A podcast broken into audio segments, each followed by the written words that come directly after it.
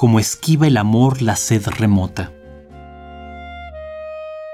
Jorge Cuesta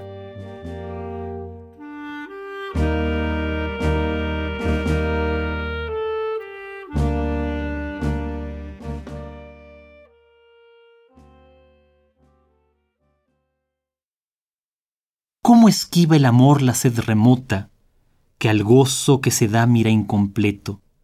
Y es por la sed por la que está sujeto el gozo, y no la sed la que se agota.